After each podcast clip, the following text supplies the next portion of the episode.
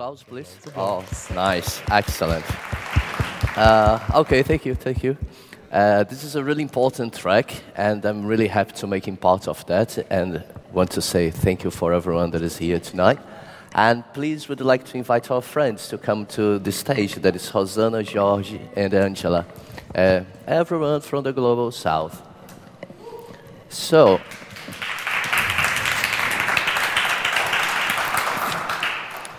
the reason for this uh, talk and this discussion, we'll try to do it in a mixture of presentation with more space so people in this audience can make some questions. But the main reason of this talk is about this new report from the World Social Economic Forum, not Social Economic Forum, that says that more than 7 million jobs will be changing in the last 7 or 10 years, and especially because most of these jobs, two and a half million, will have uh, this real dance in the global south, with the youngsters getting to the new market. So, in this panel, we'd like to discuss what is happening in a local, in a regional, in a more continental level issues and in practices that can maybe try to change a little bit the scenario or to make it a little bit happier for so many people in the globe. So, first of all, I would like Rosanna to go there and make a presentation, and especially to show us what are the most challenging stuffs in the local level. Please. What a nice voice, isn't it? it's a microphone. Thank you very much. Hi, good morning, everyone. Oh, good afternoon, rather. um, my name is Rosanna Lopez. I'm the founder and um, CEO of Sparkle Lab Design and Innovation Hub. It's a research and development space based in Manila where we explore what the future of learning is and how we can equip uh, young people for success in the 21st century and for jobs of tomorrow. So I begin my talk with a little story by Roger Schank and it starts, like most stories do, once upon a time. so, once upon a time, there was a kingdom that was overrun with dragons. People were terrorized by the dragons, so they decided to build a new curriculum in their finest university to train young warriors in the art of dragon slaying. Now, the university they selected had a faculty that knew many different things that would be of potential use to a dragon slayer. So the faculty met and formed the curriculum committee to establish a master's degree in dragon slaying. Surely, from such an erudite group, the best and the brightest could instruct those who wish to learn how to slay the dragon. This is what the curriculum looked like. Everyone agreed that each faculty member had something important to contribute. The business faculty were concerned that the potential dragon slayers understand how to finance a dragon slaying expedition and know how to create a business plan to market the story and lessons derived from a successful voyage. The engineering faculty wanted to make sure that the student warrior would know how to read maps, build bridges where needed, and launch missiles. The humanities faculty realized that dragons could be reasoned with and proposed a course in how to speak Dragonese, and so on and so forth. Now, the faculty was very proud of this curriculum, and they agreed it was well balanced and covered everything a student would need to know. A student body of 20 was recruited. They all graduated two years later with high honors. And then they went out to slay dragons. Three of them failed to win funding for their expedition, and they went into other fields. Five of the remaining formed a dragon slaying team, but they had great difficulty getting along with each other. One of the members killed another one, and then the rest killed him. The other three ran away and were never heard from again. The remaining 12 were more successful. They formed three teams of four, were well financed, got along well with each other. Unfortunately, the first of those teams could never find the dragon to slay, although they did spend a lot of time looking. The second team did indeed meet a dragon. Unfortunately, this was because the dragon found them first. They tried to reason with the dragon, but only one of them could remember how to speak Dragonese. And since it was this very student who failed in the art of negotiation, he succeeded in annoying the dragon greatly by demanding that he not breathe fire while they negotiated. The dragon ate all four members of the team. The third team did not fare much better either. They never had the opportunity to fight a dragon before, and the dragon was much faster in the real world, and its flame much hotter than any of them had anticipated. The dragon killed two, and the other two members of the team had no idea how to engage in battle. As such, they negotiated a truce and are now doing public relations for the dragon. The end. This might sound like the way a lot of young students, young people are learning nowadays, with a curriculum that is so disconnected to their interests and needs and to the needs of society. Indeed, when you look at the state of global education, you realize that while the world has changed, education has not and it no longer prepares kids for success in the 21st century. When I think about the future of work for young people in the global south, I always think about education and of building capacity. Before, in an industrial economy, most people had a lifelong career in one industry. In today's world, everything is changing so quickly that people need to be lifelong learners, problem solvers, and innovators. On average, people have four different careers nowadays. If before, education was about rote memorization and taking tests where students obtain qualifications, today we need creative thinkers, visionaries, and innovators.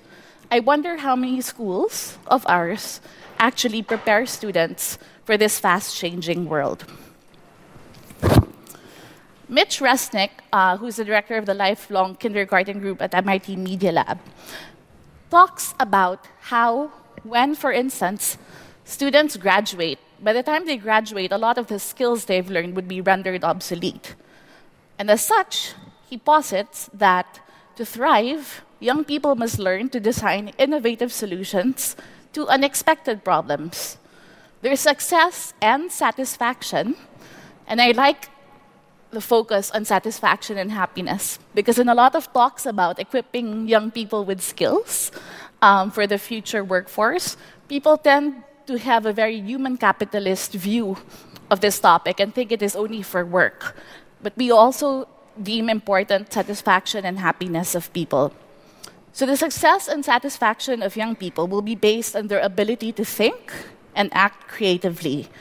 Knowledge alone is not enough. They must learn how to use their knowledge creatively. In Manila, I run Sparkle Lab, which, as I mentioned earlier, is a research and development space. We focus on innovation in education, and we are able to do this because we traffic in the non formal education sector. So we are not a school, but rather offer enrichment programs during the summer and after school, but also by helping schools create maker spaces and use technology and learning. Now, at the lab, the vision is really to imagine how individuals and communities can learn and what engagement would look like using play, human centered design, and technology. These are some of the works of the kids over the years, um, which ranges from creating cardboard versions of R2D2 that actually has a motion sensor and he turns his head and starts talking when someone passes by, to um, 3D modeling, 3D printing, creating speakers, um, there's a little metal detector over here and a creeper that watches you as you cross the street. Now, when we create these playful learning experiences in the context of after school education and summer enrichment programs, um, we do so in a variety of areas, from game design and development to soft circuits, e textiles, and wearable technology, as well as design engineering and interactive storytelling. And what we notice is that it's remarkable. Um, kids don't really walk into Sparkle Lab. We see that they run in. And the moment they run in, they ditch their shoes by the front door and they're so engaged. And it's actually very beautiful to see. The challenge then is how to translate something like this into a formal school setting so that we can actually scale our work and have all kids love learning. Um, hmm. Aside from face to face contact, which I think is really important, we do have an online portal where students can access our content anytime, anywhere, learn on demand, um, learn in a playground and interact in the playground, at the grocery store, at a bus stop, even in school. Um, all the learning is gamified and playful. And I think one really important part is a community of practice where kids can share their work and comment on the works of others and even collaborate on projects. Now, when you talk about skills for the future of young people, uh, the framework that we have at Sparkle Lab is yes, we do realize that there is important domain specific knowledge and skills in the areas of science, technology, mathematics, engineering, anthropology, the arts, and humanities. So when you think about this, they learn about, for example, the history of fashion, and they learn how to sew. They'll learn about the principles of electricity or magnetism and solder their own simple circuits and put their own speakers together. So, knowledge and skills on the one hand. But more importantly, our legacy to young people to make them successful in the work of the future is by helping them develop attitudes and dispositions which we believe are integral to success. Things like being able to imagine possibility, um, to not be satisfied with the way the world is, but rather to think differently of how it could be, to experiment, to not be afraid to fail, but rather look at failure as an opportunity to learn, um, to be able to work together in teams, to collaborate and share their work with others, um, and also to use the principles of human centered design.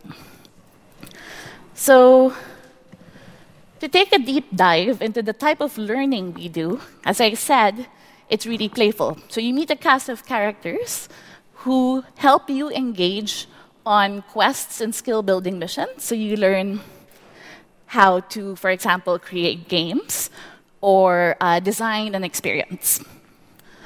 And I think the game based learning is important because it does give you give young people a motivation for, to learn. I believe that learning, if it's to be relevant to children, has to be an experience of wonder and of delight because we only truly retain what we learn with joy. And for them to be able to succeed in their careers and be happy and receive that kind of satisfaction, learning has to be joyful. Um, more examples of game based learning. So it might be a small little package that arrives on your doorstep with a certain mission to create a game. Um, you might be able to play games or work with others. Now, the learning is also personalized. And I think one thing that's important for young people and the work they do in the future is to be able to explore what their interests are at a young age so that they can pursue their passions and later purposefully use what they're passionate about and combine it with skills to be able to contribute meaningfully to society. Meaning, collaboration, relevance. So, a lot of the projects are student led, and we always encourage young people to create work that is especially relevant to the issues that their community is facing. Um, there have been a lot of different reports on the state of the global workplace. And a few of the things we know, for instance, is that in general, um, those who are employed lead much happier lives than those who are unemployed. So we do want young people to be able to enter the workforce. But aside from just entering the workforce, we want them to be able to love their work and contribute to it meaningfully. Unfortunately, worldwide, only 13% of employees are engaged at work. This is quite sad. How many of you would consider yourselves fully engaged at work?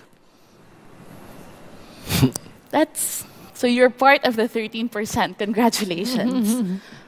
but it's actually mind blowing to think that the seven workers, no? So one person in eight are psychologically committed to their jobs and likely to be making positive contributions to society. The other seven are not satisfied, they're not happy. And, um, and I think this is very problematic indeed. Um, people spend so much time, so much of their waking time at work. And the quality of our workplace experience definitely affects the overall quality of our life. So when I think of young people and work, I think of them, I think of equipping them with skills and attitudes that are needed. I believe that the future of work is imagination. Um, to be able to imagine possibility, be in a state of wonder and awe at the world around you, to have the ability to dream up innovations that improve the human condition and be empowered with the skills and dispositions needed to forge these dreams into reality. I believe that the future of work is creativity, an ability to think differently, and contrary to popular belief, creativity is actually hard work. It's not that flash of insight that suddenly comes upon you. It is based on a firm grasp of domain knowledge and skills combined with divergent thinking. I think the future of work is also collaborative, having a diverse group of people coming together, taking on different roles. So we teach the kids I'm a designer, I'm a storyteller, I'm a producer, I'm a scientist, I'm an artist, I'm an engineer. But collaboration is more than that. It is respecting difference and celebrating diversity. Um, during an interview, Melonee Wise, the founder and CEO of Fetch Robotics, stated that the gains of technology. I would ask you to be a little quicker because we have more people to talk about it. I have two minutes left. Go for it. Okay. um, the founder and CEO of Fetch Robotics stated that the gains of technology should increase productivity and not cut the workforce.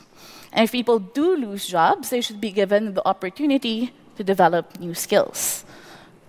I'm hoping that as increased automation, the rise of AI and machine learning, uh, replaces jobs in, say, the legal sector, accounting, manufacturing, production, um, I wonder what the surplus of time in our hands will bring. Will we as a society be enabled to engage in higher order thinking? Will we use this opportunity to build capacity and harness human potential? Will it allow individuals to pursue their interests, realize their passions, and dedicate their lives to meaningful endeavors that somehow uplift the human condition? As machines build roads and bridges and provide the infrastructure to connect cities, will we take it upon ourselves then to build compassionate and connected communities? Thank you. All right. Uh, just one question before before George can start his presentation. I would like to ask you how many students took part in your initiative? And the initiative, well, at the center, about 300 families. At the national level, about 4,000. Nice, nice. Thank you very much. George, please, Hi. can you present yourself some of your thoughts? Sure. We'll be really grateful. Sure.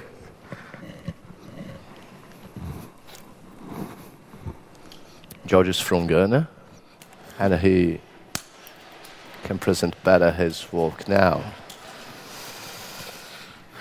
All right. Um, okay. So um, thanks everyone. Thanks, Ricardo. Um, my name is George Appiah, and I'm from Ghana. um, and I'm here to talk about um, this initiative that we are working on, which we call the Future Workforce Initiative for Africa. I am the co founder and the CEO of um, an organization called Kumasi Hive, which is a tech innovation hub. So, as Kumasi Hive, what we do is to provide skills and provide a platform for young innovators to turn ideas into innovation and then help them take it to, to the market um, as a way of carrying sustainable solutions to the community. So we recognize the role that business has to play um, in carrying solutions um, to the people. So when we come to our space, we have a maker space, we have event space where we have community events, we have a, we have a um, um, working space, we have training space where we do a lot of training programs for the people that we work with. So the next time you come to Ghana, uh, make sure you come around. Um, so a lot of people don't know where Ghana is, maybe. But to, just to be safe, uh, I, I decided to show where Ghana is. So Ghana is in the continent of Africa, in the western part of Africa. Um, so the, I, get, I give a good image on that. Um, and also, Kumasi is in the middle of Ghana. So a lot of people know about Accra if they know Ghana, but some people might not know of Kumasi. So I decided to show that briefly.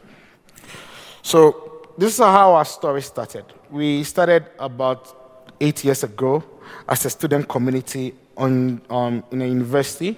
So it came out of a need where we recognized that after spending two years in, in the university, um, we had good grades, but we didn't know anything to, we didn't have any practical knowledge of whatever we are learning. So I studied to be electrical engineering for my undergrad degree, and I feel that I couldn't do anything after two years. So I spoke to a couple of friends, and they have the same concern. So it's like, okay, instead of talking about it, why don't we come together and work towards something? So we form a community, and that grew to become a very successful community. We were able to spread it from one university to five public universities across the nation. Um, currently, it has a membership of 300 across the nation, and it has graduated over 1,500 students over the past years. So what we do at this stage is to equip the students um, with technical skills, with practical skills, if I should put that way, um, as, a, as a step to whatever journey that they would like to take. So after working for a period of time, um, we came to recognize that we have got a number of innovations, and then um, the innovation were just sitting down there. And this is what take us, took us back to starting Kumasi Hive. So we started Kumasi Hive itself about three years ago to serve as a, um, a localized resource sharing point for all our community that we have built.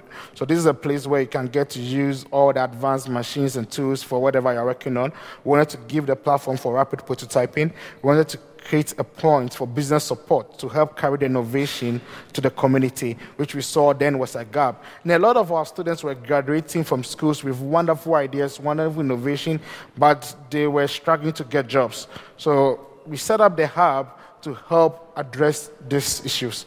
So currently, um, what we are doing at the Hive is to pushing for this initiative, which we call the Future Workforce Initiative for Africa.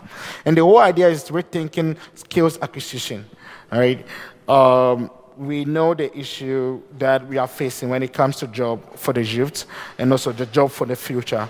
We in Africa, we tend to have a peculiar need. Why? Because we have the largest um, youth base um, in the world. Um, we have the youngest population, and it's projected to grow over the years to come. Right? But the biggest challenge that we face on our continent is job.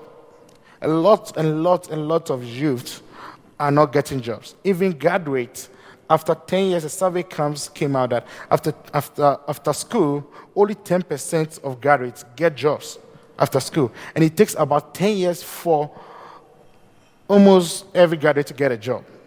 And that, that, that can happen in a nation that is trying to develop. Right? It can't, can't happen in a nation that is in, um, doesn't have much to support in terms of social support. And it's leading to a lot of troubles and a lot of problems for us, and especially looking at our population is just projected to grow. So with this initiative, what we do is we focus on areas that helps to address this. So we have an, what we call the academy.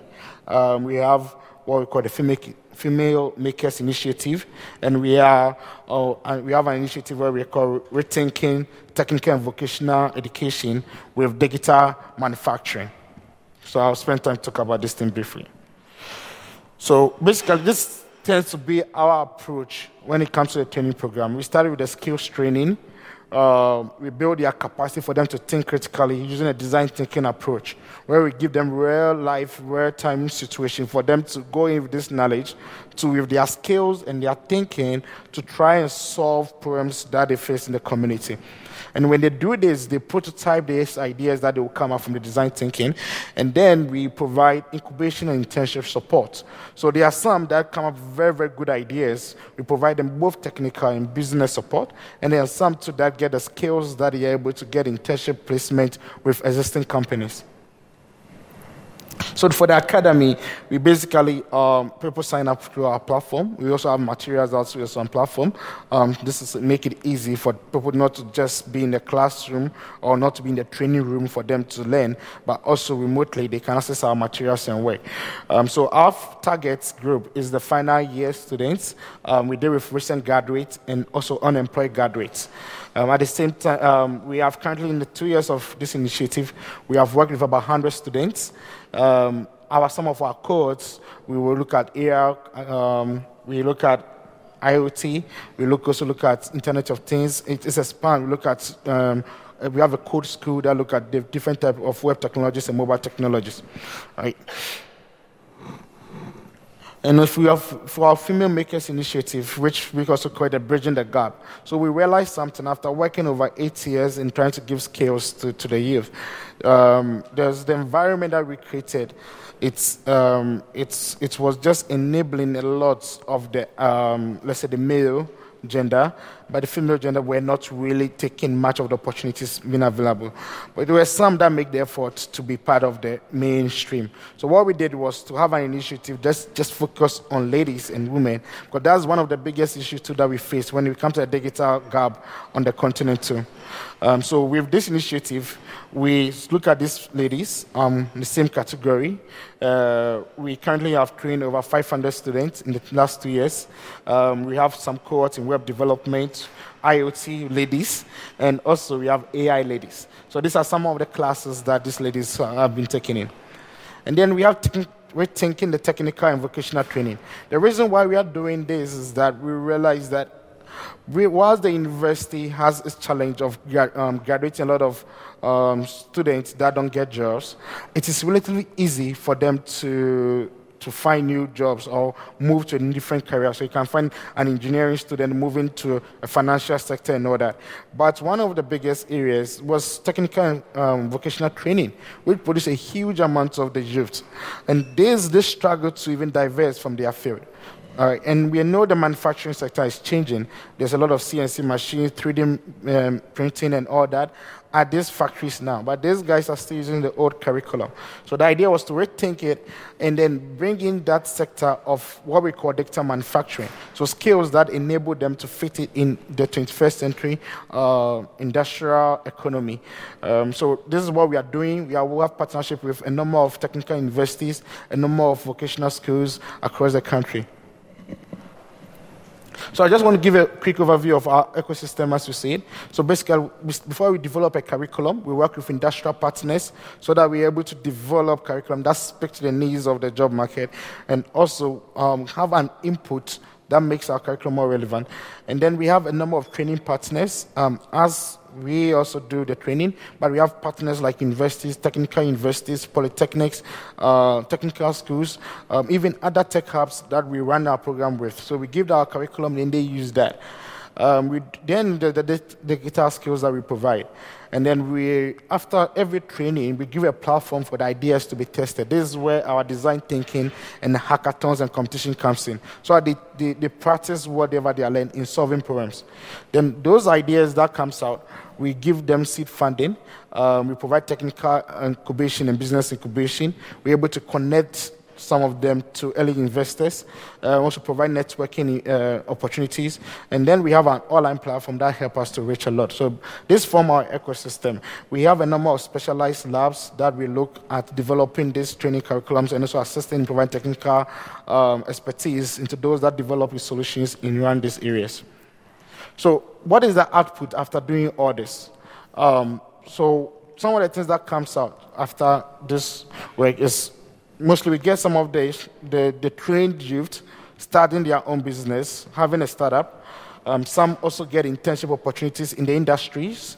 Um, because we start working with the industry from day one, they are able to accept some of our interns to come and work with them because they have the skills that they need. Uh, some also go to free, uh, uh, freelancers. Some also then get jobs as full-time employees. And I just want to highlight some few startups that have come out of what we are doing. So one of the startups is called Dext Technologies. They, they provide what we call Desk Mindset. So if you had a, if get opportunity to go to the gig uh, makerspace indoors, outside, um, you get to see some of their science sets over there. And uh, they are providing what we call a science lab in a box.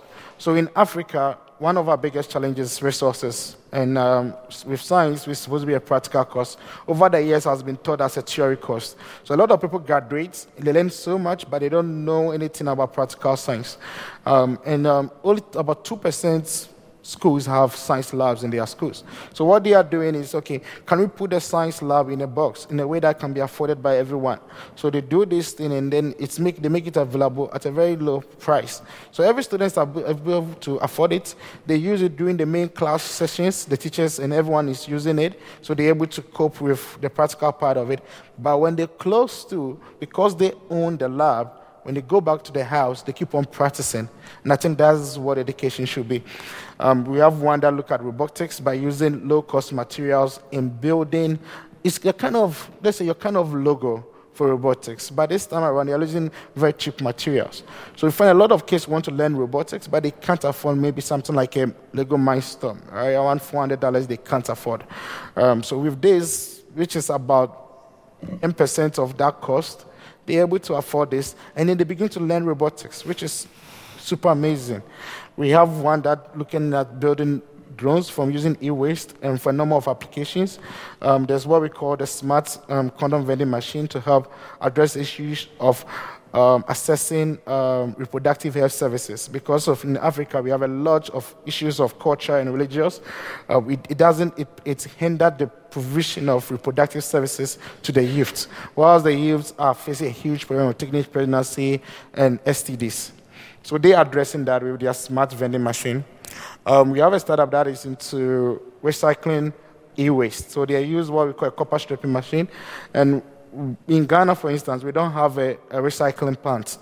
So every um, the channel for every electronic product terminates with small-scale recyclers who use crude metals in recycling, so like burning. In Ghana, unfortunately, we have the largest toxic e-waste site on the continent.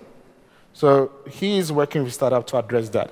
And then we have one startup that uses 3D printing in um, providing 3D printers to schools. But what they do is they recycle this 3D um, parts of this 3D print from e-waste to make it very affordable.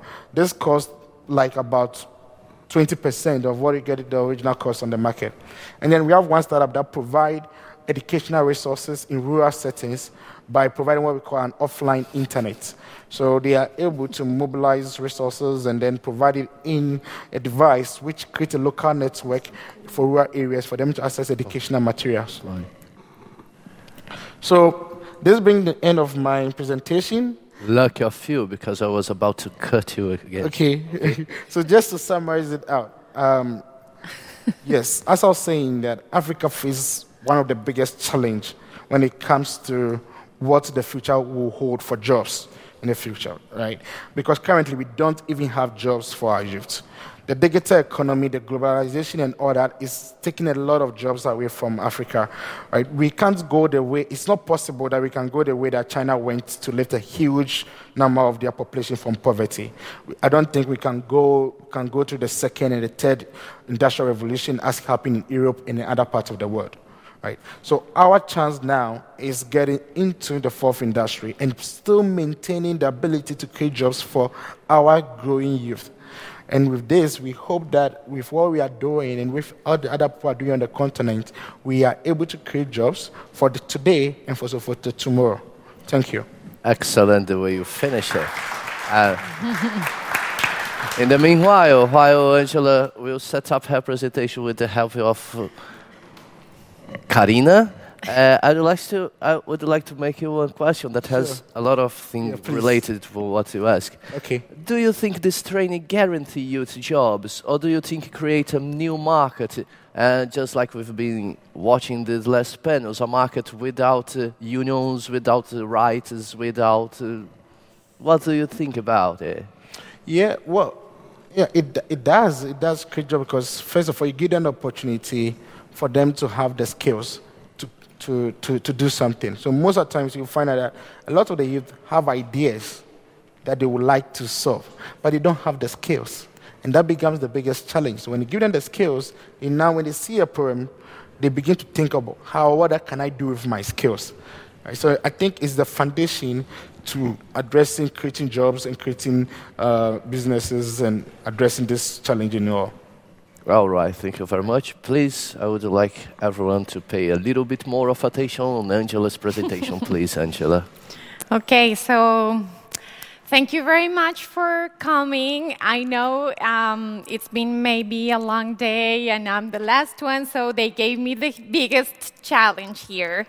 Um, so today, uh, I'm Angela Aguilera. I'm from Colombia. I've been working for more than 10 years in education, innovation in Latin America and the Caribbean.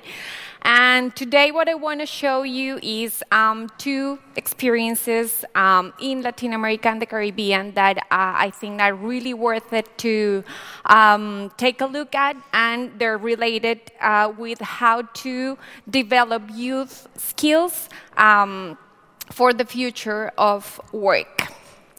So, um, welcome again. And I think that these two experiences that I'm gonna show you today have, have helped me, and I hope um, also um, you and I'm sure that the participants of these spaces and trainings have helped um, them to dream um, how to make meaning more than how to make money, and have, have also helped them to jump to the next curve, which is how innovation um, is more impactful when um, it makes more meaning and it brings more benefit to the communities than um, exactly but, uh, about what they do.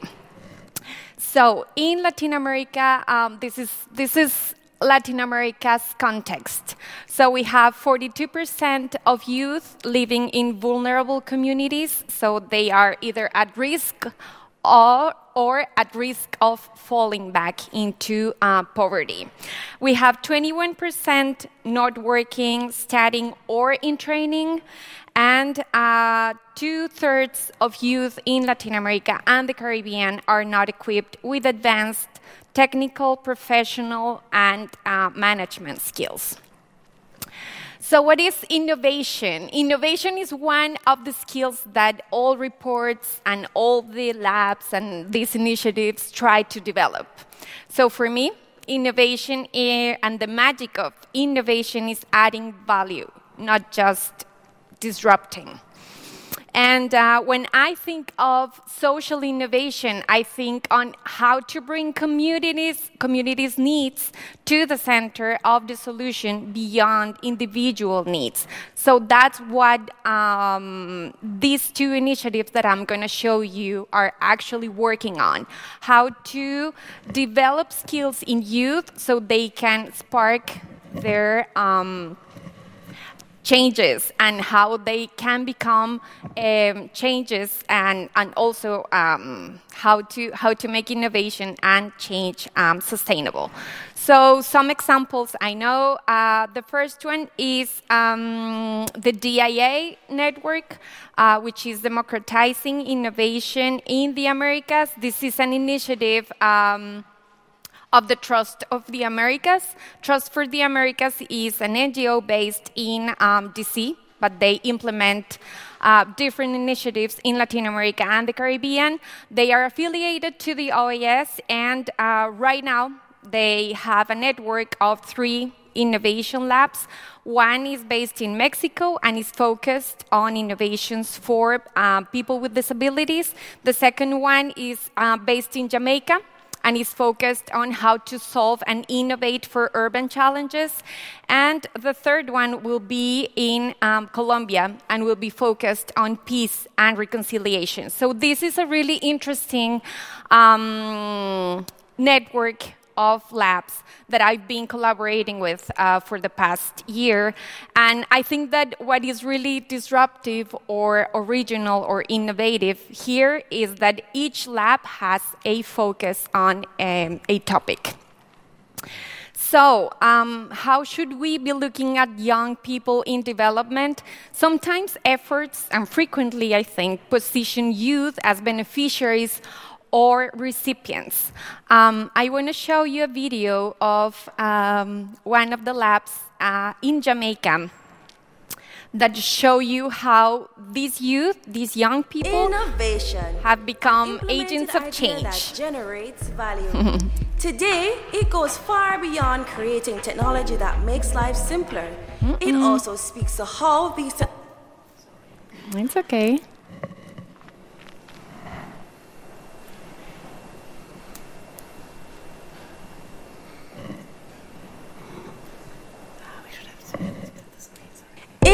Innovation. Uh, it's not gonna work. It's okay. Don't worry. I wanted to show you this video because um, sometimes when we speak here, it's not the same as hearing the beneficiaries or the youth um, speaking by themselves, but it's okay. Um, so we're gonna move to the next. Project that I want to show you, and it is based in uh, Costa Rica. It's called Conversable. And it is a transformational movement that facilitates the tools and the practice of nonviolent communication. Um, so, for those of you who are not familiarized with um, the NVC, uh, it was started by Dr. Marshall Rosenberg, and basically, what the nonviolent communica- communication methodology does is transform, uh, like, from a language of conflict into a language of connection. So they have like the jackal and the um, giraffe language, and the giraffe language is the one who helps us connect. Mm, so this is another skill that I believe um, it's really important for youth to develop and for us who work with youth to help them develop, and it's um, vulnerability. Vulnerability, as Brene Brown um, defines it, is the birthplace of innovation, creativity, adaptability, and change. And all that package for me is the package of skills that we should be also um, focusing on developing. So, uh, Conversable in Costa Rica has been working uh, with uh, different groups of youth, youth at risk, and youth um, in general that can become ambassadors or agents of change in their communities. So, um, with youth at risk, they have been working with the local government in San Jose, the capital. Um, they have been working with youth at, from at risk communities who are provided not only with 3D animation and web designing skills, but also with um, what we call soft skills. So, uh, through a training, through a three month training, these, young, these youngsters have been developing empathy, active listening, assertive communication, positive and collaborative um, leadership, how to be authentic without sacrificing care for the other person, and some other skills um, that are helping them to insert themselves into the workforce. And also, some of them have been um, hired by the government, or some of them have been uh, have become also uh, entrepreneurs. And the second uh, program that I want to show you is um, I don't know if you followed the news, but in Costa Rica recently, they had a really controversial um, election period. And um, like they had, they, they had like basically two candidates and both of them were like on opposite sides one was like super um, let's say liberal and the other one was leftist and super religious. And the dialogue between both sides was like uh, breaking and like deepening the gap between the societies. So, what they did was an empathic intervention in the elections where they brought people from the civil society, uh, from the private sector, even politicians who were representing both sides, and they had a dialogue, which um, they called the empathic intervention. And the intention was to add another language, an empathic language, where you just welcome dissenters instead of just fighting dissenters. Um, so yeah, I think that that's it. Oh, nice. So people don't fall asleep.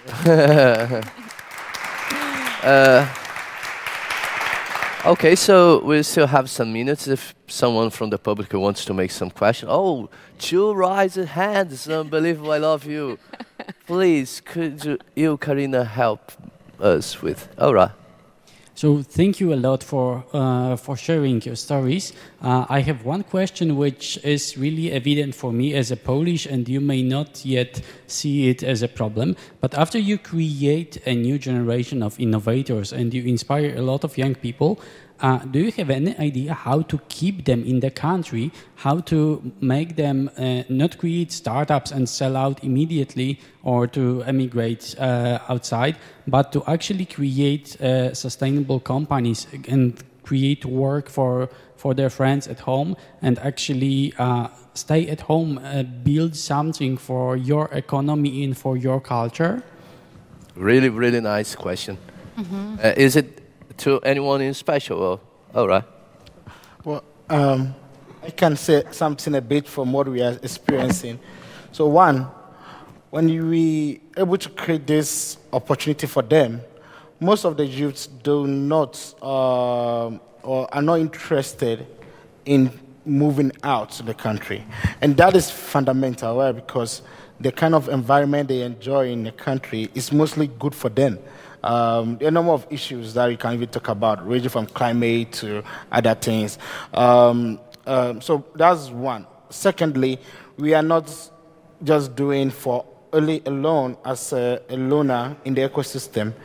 We are working with a number of partners to do to fight for a greater cause um, uh, for this to happen. That's working or pushing for the right policy for enabling environment. So one hand, yes, we are creating the jobs. On the other hand, we also engage in policy discussions with other stakeholders to push for, for, for laws and for regulations that make it easy for, for the startups to operate in their own environment. So business registration, access to finance, access to tax exemptions and stuff like that. We are pushing on that aspect because then when you have that also sorted out, then make it easy for people not to be fr- fr- frustrated, for them to move out. So this is how we are tackling it, but not just not just alone doing creating the jobs and forgetting that nothing can happen, but also moving out to collaborate for to change other part of the ecosystem. Definitely, to, to support the ecosystem instead with laws and everything is one tool that we can have for that. You have any comments on that, uh, Angela or Rosanna? Yeah, yes, I do. Um, in the case of Jamaica, for example, which is the most recent intervention that I've been working on, uh, what we did was um, we started by giving them an introductory um, workshop where they are really focused on how to become agents of change. So they become empowered and they see themselves not only as innovators or future entrepreneurs, but also how they have the power of solving the needs of their community.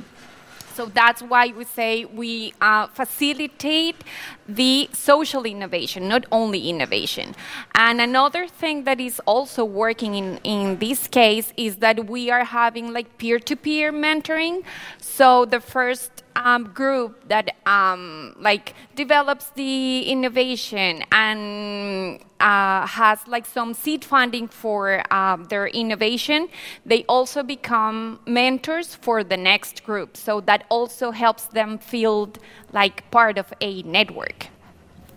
Nice.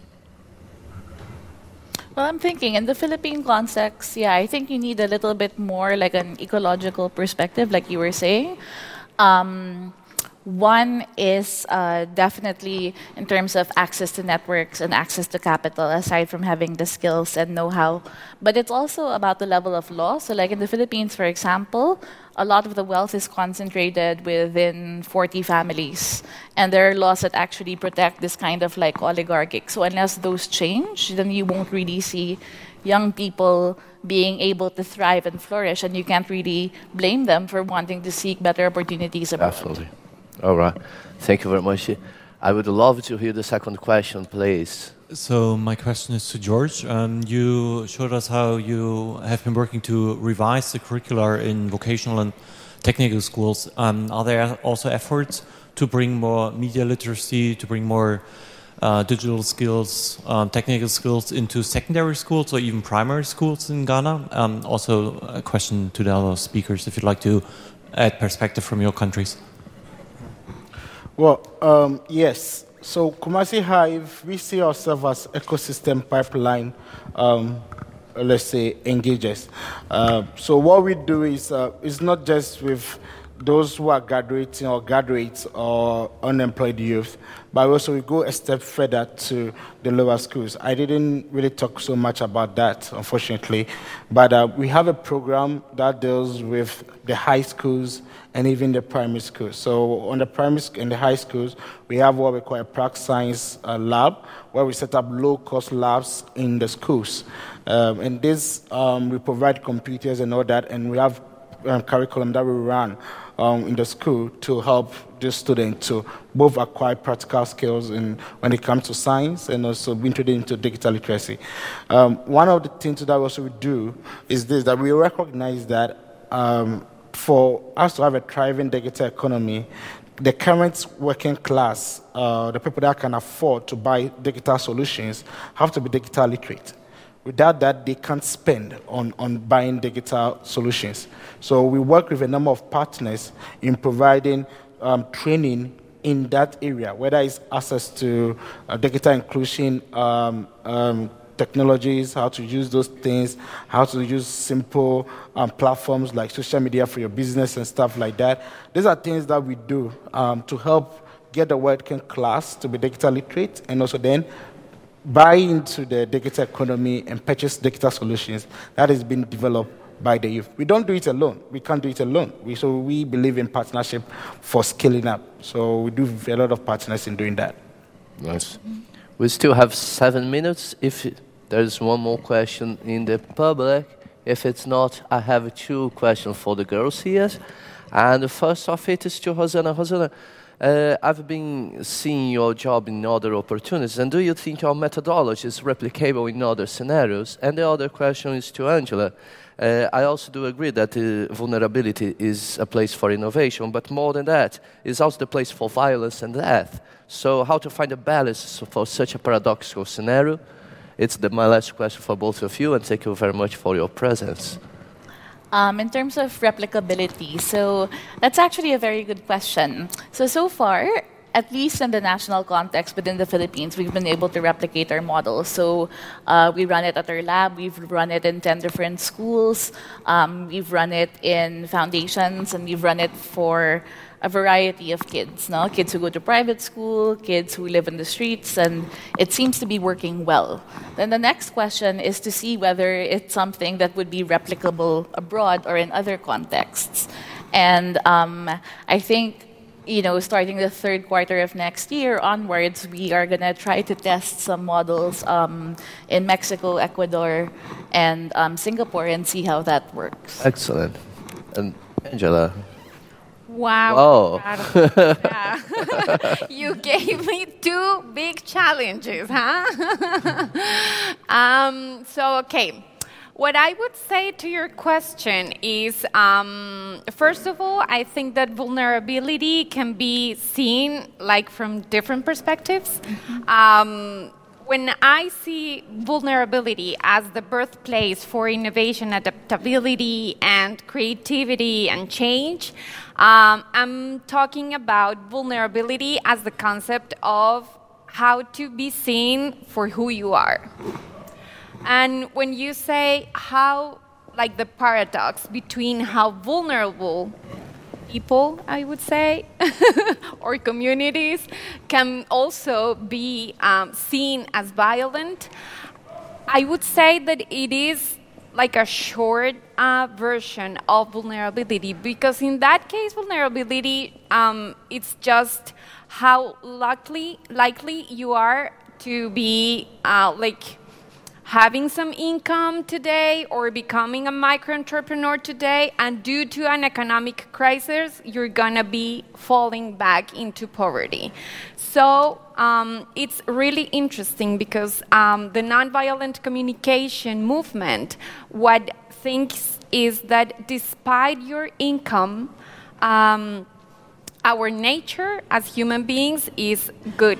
You are a good person no matter your context or whatever. And violence, violence comes in rich communities and in like socially um, or economically more vulnerable communities. Um, like violence comes when the needs are not being satisfied. Excellent We only answer. have five minutes, so I just go grab a beer and keep talking about vulnerability. Yes, so I think this is a really great, great way to finish this panel. So if someone has any more questions, there's a five minutes poster over my face. And I think five minutes is enough to grab a beer. So thank you very much. Thank you.